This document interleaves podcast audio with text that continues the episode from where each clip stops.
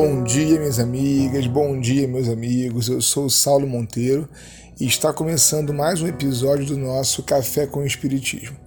Como você está hoje? É a minha pergunta de cada sexta-feira.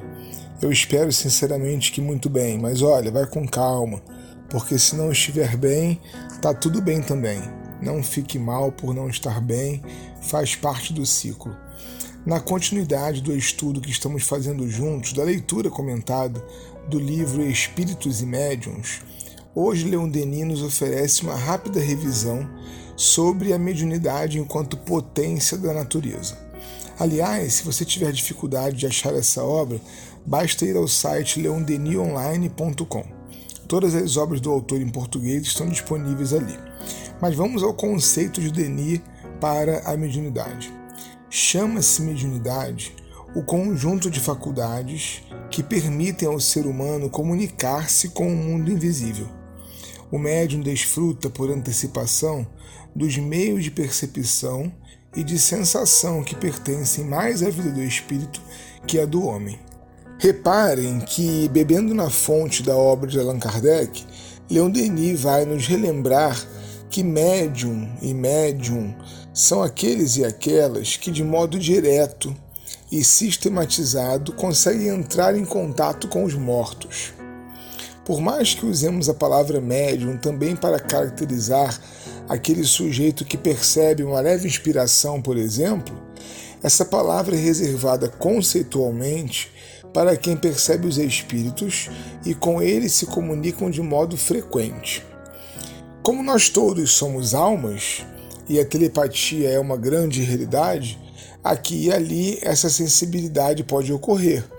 Mas isso não caracteriza mediunidade propriamente dita, compreende? E isso é quase uma discussão encerrada, por conta também do fator orgânico, que desde Kardec já conhecemos. Ora, a mediunidade tem um componente genético. Ao longo do tempo da vida do espírito, meu irmão e minha irmã, as mais diversas experiências lhe são oferecidas.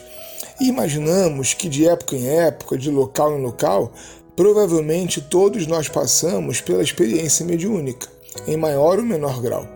E isso vai significar para o espírito um treino da sua sensibilidade extracorpórea.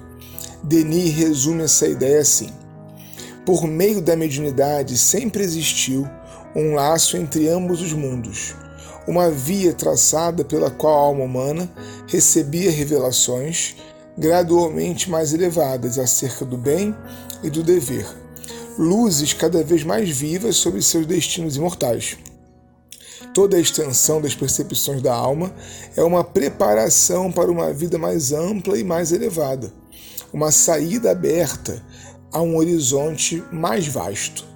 Sob esse ponto de vista, as mediunidades, em conjunto, representam uma fase transitória entre a vida terrestre e a vida livre no espaço. O mesmo Denis, que nos apresenta essa obra, também nos oferece lá no livro O Grande Enigma a existência da chamada lei circular. Todos estão em todos e todos estão em Deus.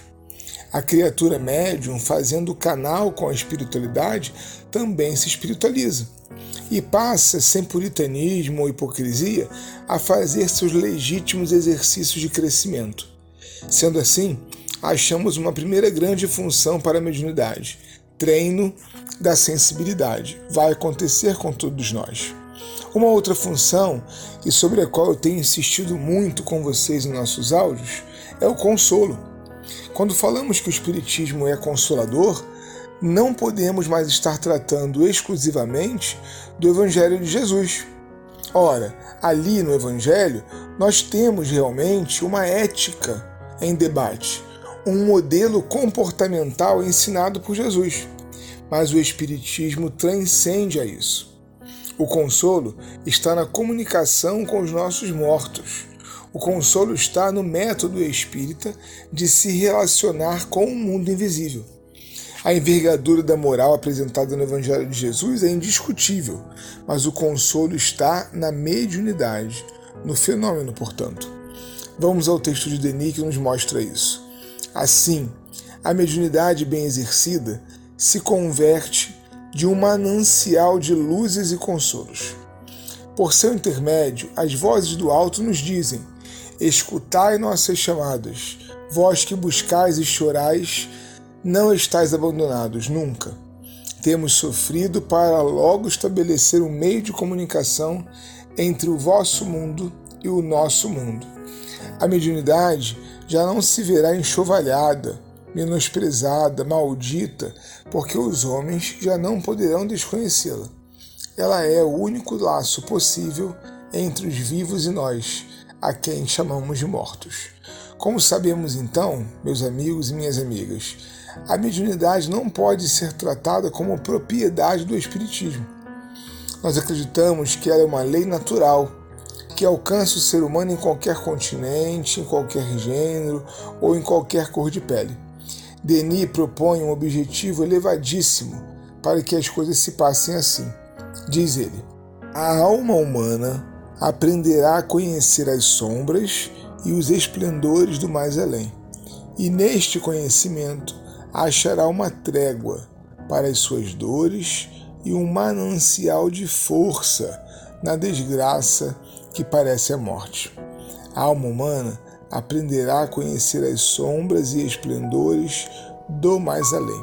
Um forte abraço e até o próximo Café com o Espiritismo.